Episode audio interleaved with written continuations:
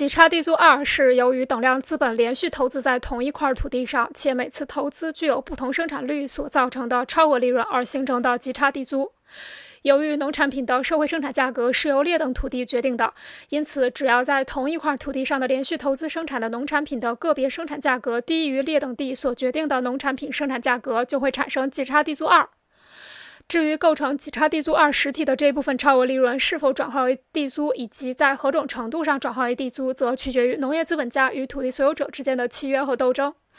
在租约的有效期内，连续追加投资而产生的超额利润归农业资本家所有。当租约期满重新缔结租约时，土地所有者往往会考虑追加投资效果，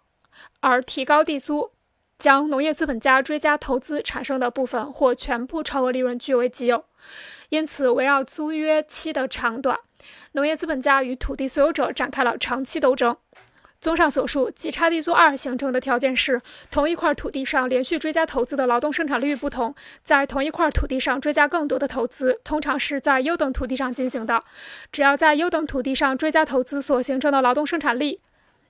只要在优等土地上追加投资所形成的劳动生产率，单位面积土地所生产的农产品数量比劣等土地高，则追加投资所生产的农产品的个别价格、个别生产价格就会低于由劣等土地生产的农产品所决定的社会生产价格，这二者的差额所形成的超额利润就转化为极差地租二。